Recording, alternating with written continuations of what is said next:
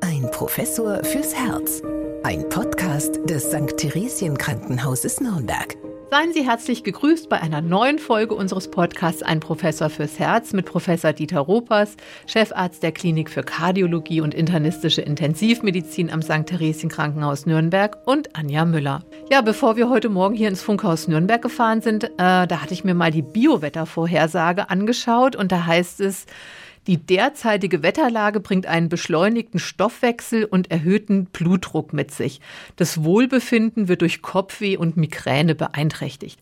Also ich hoffe, Herr Professor Ruppers, Sie merken davon nichts? Erfreulicherweise bin ich nicht so wetterfühlig wie andere. Ähm, da bin ich relativ resistent gegen ja, Schwankungen und äh, Einflüssen wie Föhn oder Wetterwechsel oder Sturm, ja. Das Einzige, was mir ein bisschen zu schaffen macht, ist die Kälte in den letzten Jahren. Ja, also das äh, haben Sie jetzt schon angesprochen. In unser Thema heute soll Herz und Wetter sein. Das heißt also, äh, Wetterfühligkeit, ist das ein Phänomen, das tatsächlich existiert? Bestimmt. Also es gibt ja die eine der frühesten Erinnerungen zum Beispiel äh, war, dass meine Mutter immer gesprochen hat von ja der, von Kopfschmerzen, wenn jetzt das Wetter sich ändert. Und äh, also sie hat das wahrgenommen. Und äh, das kennen ja viele auch, dass gerade bei Wetterwechsel ähm, sich hier eben solche Befindlichkeitsstörungen einstellen wie Müdigkeit, Kopfschmerzen, Schlafstörungen, Kreislaufstörungen. Also das ist das, was mir tatsächlich viele Patienten berichten. Das ist kein, äh, keine Seltenheit. Ja, und das ist auch äh, mit Studien belegt. Also der Deutsche Wetterdienst hatte 2013 mal eine repräsentative Befragung gestartet und 50 Prozent der Befragten waren der Meinung, dass das Wetter auf ihre Gesundheit viel oder zumindest etwas Einfluss hat. Und ein Drittel war sogar so beeinträchtigt, dass man dann gar nicht mehr seiner normalen Tätigkeit tagsüber äh, nachgehen konnte. Sie haben auch schon gesagt, dass viele Patienten das auch Ihnen berichten.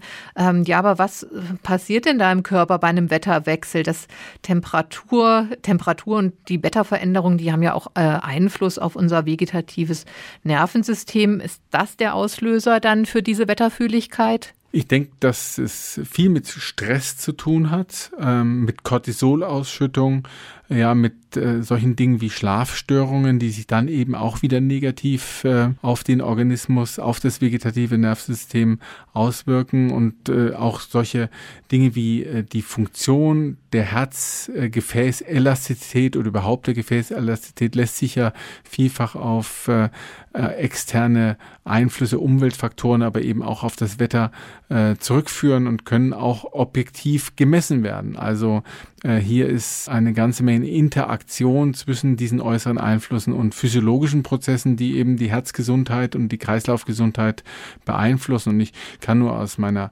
persönlichen Erfahrung sagen, wenn ich zum Beispiel am, am Wochenende Dienst habe, also für die Katheterlabore zuständig bin und auch für mögliche Herzinfarkte und ich sehe, dass äh, eben die Wetterlage sehr instabil ist, das Wetter sehr wechselnd ist. Ich schaue mir da tatsächlich an, was äh, die Tagesschau, das Heute-Journal dann zum Wochenendwetter sagt, weil ich weiß dann schon, bei sehr wechselhaftem Wetter habe ich mehr zu tun als bei stabilen Wetterlagen. Also ist das wirklich so, dass dann einfach mehr Patientinnen und Patienten dann Probleme bekommen und auch zum äh, Teil in die Klinik müssen? Ganz genau. Mhm. Wir haben einfach mehr Infarkte und mehr ähm, äh, Kreislaufbeschwerden bei wechselhaftem Wetter, wie es gerade ist, ja, ein bisschen stürmisch ist, wo es regnet, wo sich Sonnenschein abwechseln, gerade so die, die Monate, wo das eben häufig der Fall ist.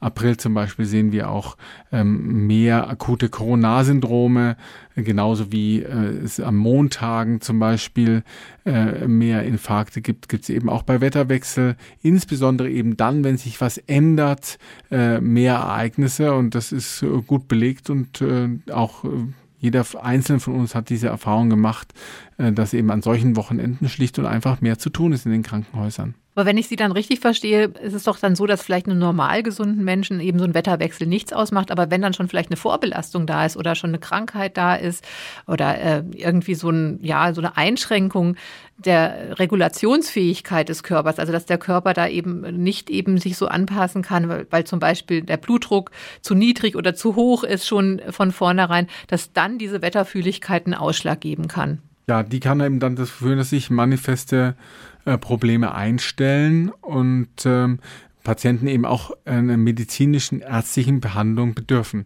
Es hängt natürlich auch immer davon ab, wie man Wetter wahrnimmt. Es gibt ja Menschen, die, die laufen durch die Gegend und äh, wenn man die fragt, ja, wie ist eigentlich das Wetter, die haben das gar nicht ähm, auf ihrer Agenda. Und andere wiederum, für die ist das Wetter ein zentrales Thema.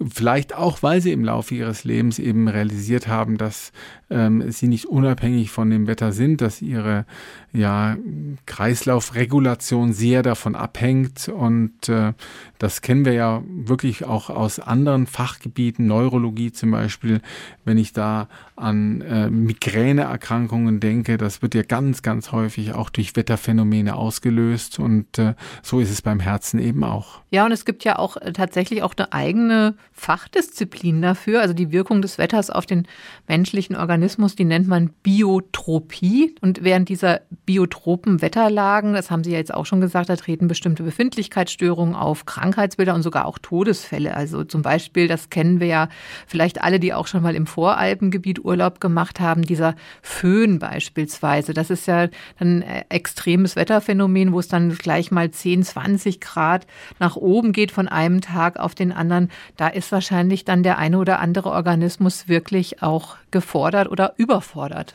Das hat natürlich jetzt auch tatsächlich was mit einer nachvollziehbaren Kreislaufbelastung zu tun und äh, Patienten, die eben eine Herz-Kranzgefäßerkrankung haben oder Durchblutungsstörungen, zum Beispiel im Bereich der hirnversorgenden Arterien.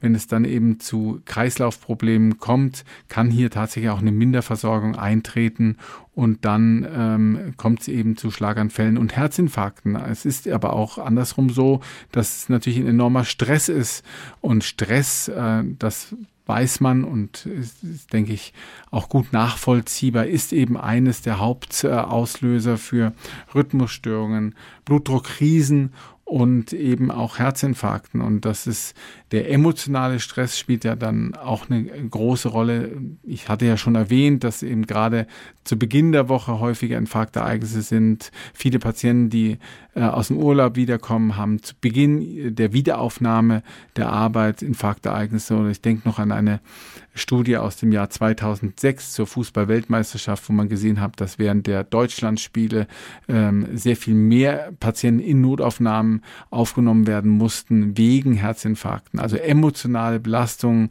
Blutdruck-Einflüsse ähm, und so ist es mit dem Wetter auch. Je nachdem, wie ähm, individuell der Einzelne eben mit diesen Wetterschwankungen umgeht, und wie er die verarbeiten kann. Und ein Föhn ist eine Kreislaufbelastung, genauso wie sehr äh, warmes Wetter.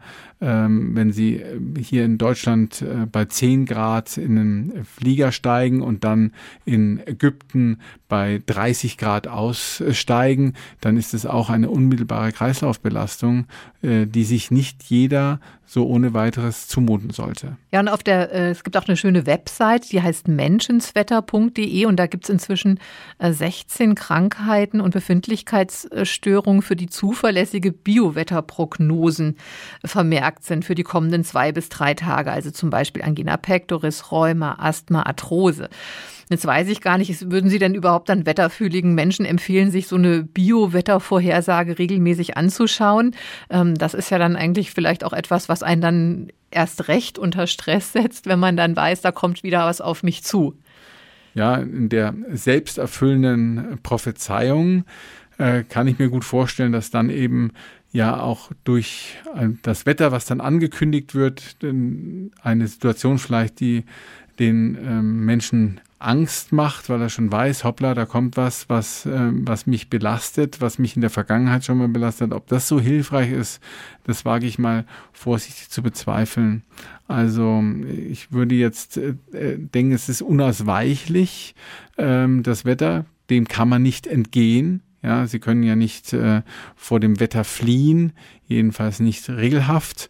Und dann gilt es ähm, vermutlich ja eher damit zu lernen, umzugehen. Also mit dieser Wetterfühligkeit und mit den entsprechenden Effekten auf das Herz-Kreislauf-System, dass man eben äh, versucht, das in irgendeiner Form sich da zu adaptieren oder wenigstens ähm, eben äh, hier ähm, ein wenig zu schonen, dass man eben Belastungen, die man ähm, hier vermeiden kann, auch vermeidet und sich so vielleicht den negativen Effekten des Wetters ja entzieht. Ja, das wollte, ja, das wollte ich jetzt gerade fragen, denn ich meine, wie sollte man sich denn da darauf vorbereiten? Also das ist ja, man kann ja dann nur wirklich sagen für sich, entweder ich bleibe jetzt drin, ja, oder ich lege mich hin dann die nächsten zwei Tage, wenn es halt dann sehr schlecht werden sollte, oder ich verschiebe vielleicht den einen oder anderen Plan. Aber man könnte ja jetzt zum Beispiel auch kein Medikament einnehmen dafür gegen Wetterfühligkeit. Sowas gibt's ja nicht. Sowas gibt es nicht. Und Wetter jetzt kann man ja auch nicht entgehen, indem man einfach drinnen bleibt, weil das damit hat es ja wenig zu tun. Das Wetter Wetter ist ja das, was uns umgibt und ob man nun im Haus ist oder außerhalb. Ich glaube, die Wetterfühligkeit bleibt ja bestehen. Das ist ja für den Menschen unabhängig, ob er sich nun den Wind und den Sturm aussetzt oder ob er zu Hause ist. Er leidet unter den Wetterbedingungen, die eben draußen herrschen. Und ja, das äh, kommt je nach Ausprägung gibt es wahrscheinlich hier auch schon Ansätze, äh, was mit Verhaltenstherapie zu tun haben kann. Also da bin ich, muss ich sagen, ein wenig überfordert, ähm, was, was hier große Hilfe sein kann auf diese ausgeprägte Wetterfühligkeit. Aber trotzdem, Sie haben es ja am Anfang selbst auch gesagt, Ihnen macht dann manchmal so ein bisschen so die Kälte zu schaffen. Anderen äh, Menschen macht eher die Wärme zu schaffen, also den heißen Sommer praktisch. Wenn man jetzt nur mal diese zwei Phänomene mal nochmal betrachtet, Kälte und Wärme. Wie verhält sich denn das Herz bei Kälte und warum kann Kälte für Menschen mit Bluthochdruck oder einer Herzschwäche schon problematisch sein? Also gerade für Patienten mit Herz-Kranzgefäßerkrankungen, wo also die Durchblutung des Herzens ähm, nicht mehr ganz so gut ist, ist Kälte eine gewisse Bedrohung, ähm, weil sich die Herz-Kranzgefäße in der Kälte auch noch weiter zusammenziehen können und insgesamt der Organismus auch mehr Energie benötigt. Also es gibt da ein ganz klassisches Bild, was ein Arzt und ähm, ja Maler mal zusammengefasst hat für das Auftreten eines Herzinfarktes. Und da sieht man einen Mann eine Treppe hinaufsteigen, der aus einem Restaurant kommt, angsterfülltes Gesicht, der seinen Koffer fallen lässt, weil er sich gerade angestrengt hat. Und am Boden liegt dann noch die Zigarette. Und das Ganze findet eben im Winter statt. Und ähm, das ist eben ganz typisch, dass wir im Winter zu kalten Temperaturen häufiger solche akuten Coronarsyndrome haben, weil eben der Organismus insgesamt mit der Kälte mehr zu tun hat, aber auch, weil es eben zu solchen Effekten geht, wie den Zusammenziehen von äh, den Kranzgefäßen und dann eben solche Infarktereignisse ausgelöst werden. Äh, ganz typisch ist es wirklich fast in jedem Winter begegnet uns der Herzinfarktpatient, der Schnee geschippt hat. Also ähm, der am Morgen, das ist auch nochmal ein Punkt, Tagesabhängigkeit von Infarktereignissen, Jahreszeitabhängigkeit von Infarktereignissen, also im Winter häufiger, am Morgen häufiger und eben gerade bei vielleicht körperlicher Anstrengung in kalter Umgebung löst Infarkte aus. Also das ist gut bewiesen, gut belegt, nicht nur äh, durch die entsprechenden Zahlen, Ereigniszahlen, sondern das kann man eben auch messen durch die Überprüfen bestimmter ja, Körperfunktionen. Hm. Und wie ist es dann bei Wärme oder bei extremer Hitze? Worauf müssten dann Herzpatienten in der Hinsicht achten? Hier ist eben wichtig, dass man auf eine ausreichende Flüssigkeitsaufnahme achtet, ähm, dass man Viele Herzpatienten nehmen ja auch ähm, wassertreibende Medikamente, um das Herz zu entlasten, dass man hier so ein bisschen ein Gleichgewicht findet zwischen Flüssigkeitsverlust eben über die Hitze und Flüssigkeitwiederaufnahme. Da ist ja zum Teil auch äh, nicht alles möglich. Gibt es ja Beschränkungen. Wir rezeptieren in Anführungszeichen ja oder empfehlen eben unseren Patienten mit Herzschwäche oft ein Trinkmenge-Limit einzuhalten von 1,5 bis 1,8 Liter am Tag je nach Herzleistung. Das muss man aber dann etwas individueller sehen, denn bei sehr starken Außentemperaturen ist da durchaus mehr Spielraum drin. Man muss ja die Flüssigkeitsmenge, die man über das Schwitzen durch die Hitze eben verliert, wieder ausgleichen. Es kann zu Nierenfunktionsstörungen kommen und ganz einfach eben durch die Hitze auch zu Blutdruckabsenkungen, die dann eben wieder zu einer Minderperfusion von Organen wie dem Herz oder dem Gehirn führen. Also äh, da ist eine ganze Menge Vorsicht angebracht, äh, gerade wenn die Umgebungstemperaturen so hoch sind und Todesfälle durch Hitze sind ja gut beschrieben. Ähm, das haben wir ja immer mal wieder bei extremen Hitzewellungen. Das sind nicht die hitzebedingten Erkrankungen wie zum Beispiel ein Hitzschlag, sondern das sind dann kardiovaskuläre Todesursachen, die hier die Hauptrolle spielen. Na, jetzt sind wir ja gerade mal Anfang Februar hier im Funkhaus Nürnberg und nehmen unseren Podcast auf. Also von der großen Wärme und Hitze sind wir noch ein bisschen entfernt tatsächlich. Ähm, ich habe dann bei der Vorbereitung hier auf unsere Podcast-Folge gelesen, dass man zwar, wenn man wetterfühlig ist, sehr darunter leidet, aber sich im Prinzip dann, um damit besser fertig zu werden, sich dann wirklich dem Wetter einfach auch aussetzen soll. Also weil der Körper sich dann, äh, wie Sie schon sagen, daran auch anpasst oder auch man den Körper trainiert, das auszuhalten.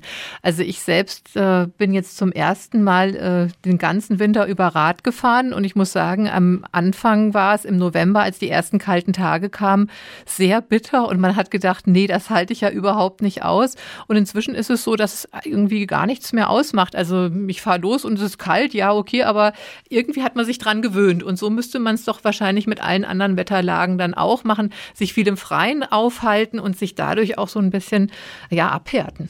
Definitiv. Also das stärkt ja das Immunsystem, ähm, dass man sich eben diesen, diesen winterlichen Bedingungen aussetzt. Ähm, es gibt auch es gibt eigentlich auch keine zu ungünstigen Witterungsverhältnisse. Es gibt dann nur eben zu ungünstige Ausrüstung. Dazu sagen ja die Outdoorler. Aber natürlich die, der Aufenthalt an der frischen Luft, die Bewegung an der frischen Luft ist, glaube ich, ganz entscheidend für äh, unsere kardiovaskuläre äh, Gesundheit. Das haben wir ja schon vielfach besprochen. Und ja, ich denke, dass die Abwehrkräfte zum Beispiel, die werden ja stimuliert, wenn sie sich eben diesen Unbilden des Wetters aussetzen. Und ich kann nur sagen, es gab äh, in den Ort, an dem ich wohne, einen älteren Herrn, der über Jahrzehnte ob äh, Sommer oder Winter, immer in den umliegenden Weiher gestiegen ist und dort gebadet hat und äh, sogar sich so ein Loch dort eingebuddelt hat in das Eis und dann auch im Winter dort eingestiegen ist und der ist fast 100 geworden. Also auch das ist ein Beleg dafür, dass ähm, das Wetter nicht unbedingt ähm, schädlich ist, sondern man muss es eben auch äh, vielleicht ein wenig annehmen und dann eben nutzen, ähm, um sich fit zu halten.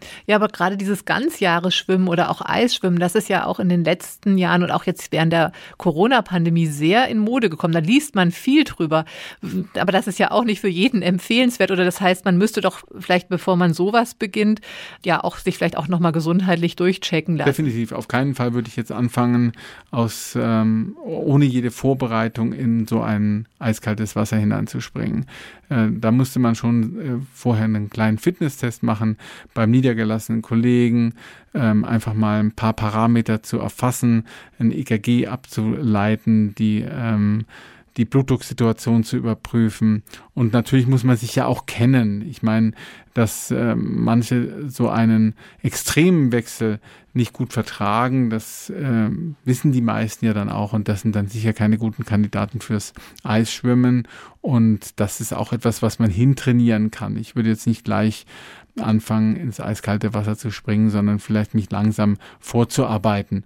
Aber grundsätzlich ist es wahrscheinlich kein Fehler, ähm, auf diese Weise ja die Abwehr, die körpereigene Abwehr zu unterstützen. Ja, und das ist ja auch immer etwas, was man äh, häufig liest, dieses, diese Wechselduschen beispielsweise morgens. Ja, also das wäre allerdings mein absoluter Albtraum, irgendwie morgens dann die, die Dusche so ganz kalt abzuschließen. Oder mache ich da vielleicht auch was falsch? Wie müsste man das richtig machen? So in, in Kneipscher Tradition wahrscheinlich. Ähm, diese Wechselduschen, wie macht man die richtig? Oh, da dazu kann ich jetzt eigentlich gar nicht so viel sagen, weil das für mich auch sehr unangenehm. Also ich brauche es morgens warm. Ich hatte während meiner Zeit äh, bei der Bundeswehr auch mal eine Zeit in den, bei den Gebirgsjägern. Und bei denen gab es keine warmen Duschen, ja, sondern musste man immer kalt duschen. Und äh, ich war zwar immer sofort wach, aber irgendwie habe ich mich nicht besonders wohl gefühlt. Aber man kennt es ja nun aus der aus dem Saunabereich, dass man eben dort ähm, aus, dem, aus der Hitze heraus dann sich äh, mit Kältebädern oder Eisbädern ähm, diesen wechselhaften Temperaturen aussetzt und dann eben ja sowas wie Gefäßfunktion, Blutdruckregulation, Körpertemperaturregulation trainiert. Und dazu gibt es Daten, witzigerweise aus Skandinavien, die eben gezeigt haben, dass durch diese extremen ähm, Hitze-Kälte-Wechsel äh, tatsächlich das ähm, Kreislaufsystem profitiert. Also da muss was dran sein. Man muss es aber mögen, denke ich, und das ist das Entscheidende. Wenn man sich äh, wirklich sehr dazu zwingen muss, dann rate ich davon ab. Das hat ja am Ende des Tages ja auch was mit Lebensqualität zu tun. Also ähm, man kann es mal probieren und wer dann findet, das ist was für einen, dann nur zu. Ja, ich persönlich bleibe bei meiner warmen Dusche am Morgen. Ja, ich denke, man muss es ja dann auch nicht immer ins Extreme treiben. Ich denke, wahrscheinlich wird es schon gut tun, wenn man dann äh, auf jeden Fall ähm, ja mal zu einem Spaziergang aufbricht, auch wenn das Wetter nicht so gut ist. Ähm, es gibt ja kein schlechtes Wetter, nur schlechte Bekleidung, so heißt es ja auch immer. Äh, von daher denke ich mal, dass wir, dass man sich dann eben auch mal, wie Sie schon gesagt haben, auch mal kältere Temperaturen aussetzt, Regen, Sturm, egal. Hauptsache, man ist einfach mal draußen. Wie ist das eigentlich in, in Landstrichen, wo sich das Wetter nahezu immer gleich bleibt? Also zum Beispiel im sonnigen Kalifornien. Sind da die Menschen dann weniger wetterfühlig, wenn diese Wetterumschwünge ausbleiben? Jetzt fragen Sie einen, der sein ganzes Leben lang in Franken äh, verbracht hat. Und ich bin auch nicht wetterfühlig. Also ich kann es Ihnen tatsächlich nicht beantworten, ob das so ist. Ich glaube schon, dass es auch in Kalifornien Menschen gibt, die sehr wetterfühlig sind, gerade weil sie vielleicht nicht diese Wechsel gewohnt sind könnte ich mir vorstellen. Dass man eben daran nicht adaptiert ist und wenn man dann eben reist und äh, in Länder ähm, kommt, wo eben das Wetter verrückt spielt und sich von einem Tag auf den anderen ändert, äh, in bergigen Regionen zum Beispiel, die Alpen hatten Sie schon erwähnt, dass diese Menschen dann vielleicht damit gerade nicht zurechtkommen, weil sie eben nicht trainiert sind. Vielleicht äh, kann man Wetterfühligkeit eben auch trainieren. Also ähm, schwierige Frage. Und würden Sie denn gerne in so einem Landstrich leben, wo man, wo das Wetter sich so gar nicht ändert? Oder ist, also ich brauche meine Jahreszeiten und ich brauche die Abwechslung. Also ich kann mir eigentlich gar kein anderes Leben vorstellen als hier in Nürnberg. Also der dauernde Sonnenschein wäre das wäre dann auch nichts. Nein, auf keinen Fall. Ich würde ja. mir natürlich gerne einen richtigen Winter wünschen, äh, nicht so was diffuses, wie wir es in den letzten Jahren ja hier hatten, mit viel ähm, Nässe und äh, ja, verhangenen Wolken. Ein bisschen Schnee und kristallglasklare Nächte wären auch mal ganz nett, aber Vielleicht kommt das ja noch. Ja, aber das sagt man doch auch oft, wenn das jetzt so ähm, austauscharme Wetterlagen sind, wo es dann also über viele Tage, manchmal auch Wochen so grau in grau bleibt, dass dann eben auch tatsächlich sehr viele Herzinfarkte und auch Depressionen auftreten. Aber das hat ja wahrscheinlich auch was mit der Sonneneinstrahlung dann tatsächlich zu tun, dass man einfach zu wenig Licht abbekommt, was ja auch wieder zum Beispiel für den Vitamin D-Spiegel eine große Rolle spielt. Genau, und damit für die für die Stimmungslage und auch für die Knochengesundheit. Und deswegen ist es ja so, dass äh, in diesen Breiten, gerade im Winter, ähm, ja, man am Ende des Tages nicht herumkommt und Vitamin D halt in Tablettenform ähm, zuführen sollte. Auch Abwehr wird ja dadurch unterstützt. Also Menschen mit Vitamin D-Mangel haben ja dann auch äh, Probleme wieder mit dem Infektabwehren und äh, das hat dann wieder ähm, Implikationen für die Kreislaufsituation, wenn man da immer wieder Infekte hat. Ähm, die Patienten haben ein höheres Risiko für Schlaganfall und Herzinfarkt. Also ja, die Umgebung, das Klima, das Wetter, unfassbar viele Einflüsse, die man dort besprechen kann. Äh, wie viel Vitamin D müsste man denn da zu sich nehmen, so pro Tag? Wie, wie lautet denn da die empfohlene Menge? Es kommt eben ein bisschen auf den Mangel an, den man hat. Man kann ja Vitamin D-Spiegel messen, aber so 1000 äh, Einheiten pro Tag würde ich schon für adäquat halten. Ja, und natürlich brauchen wir auch das Wetter. Ich meine, immerhin wüssten sonst 80 Prozent der Menschen gar nicht, wie sie ein Gespräch anfangen sollen, wahrscheinlich. Und wir haben jetzt heute auch sehr schön darüber gesprochen. Äh, vielleicht haben wir jetzt auch nicht keine ultimative Lösung dafür gefunden, was man bei Wetterfühligkeit äh, tun kann. Wir haben Ihnen ein paar Tipps an die Hand gegeben. Und wie gesagt, gehen Sie raus, auch wenn Ihre Couch zu Hause etwas dagegen hat. Und falls Ihnen dann beim Spazierengehen eine Frage oder ein Thema einfällt, das wir auch mal hier in unserem Podcast behandeln sollen, dann schreiben Sie uns einfach an herzzentrum.theresien-krankenhaus.de. Wir freuen uns auf Ihre Anregungen. Ja, also für heute soll es das gewesen sein. Danke, Herr Professor Ropers, und bis zum nächsten Mal, hoffentlich bei Sonnenschein. Bleiben Sie gesund. Ich freue mich auf Sie. Ein Professor fürs Herz. Ein Podcast des St. Theresien Krankenhauses Nürnberg.